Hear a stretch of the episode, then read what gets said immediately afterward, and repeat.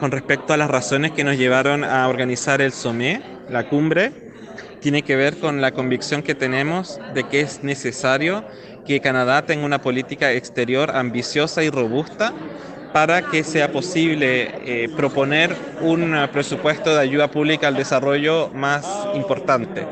Creemos que no se puede pensar acerca del presupuesto de la ayuda pública al desarrollo del sector humanitario si no se hace también una reflexión acerca de cuál es nuestra visión para la política exterior canadiense más en general. Y por lo tanto, esta SOME no fue solamente un SOME de eh, CCCI, sino que asimismo participaron líderes de sectores del desarrollo, del humanitario, del comercio internacional y de la seguridad.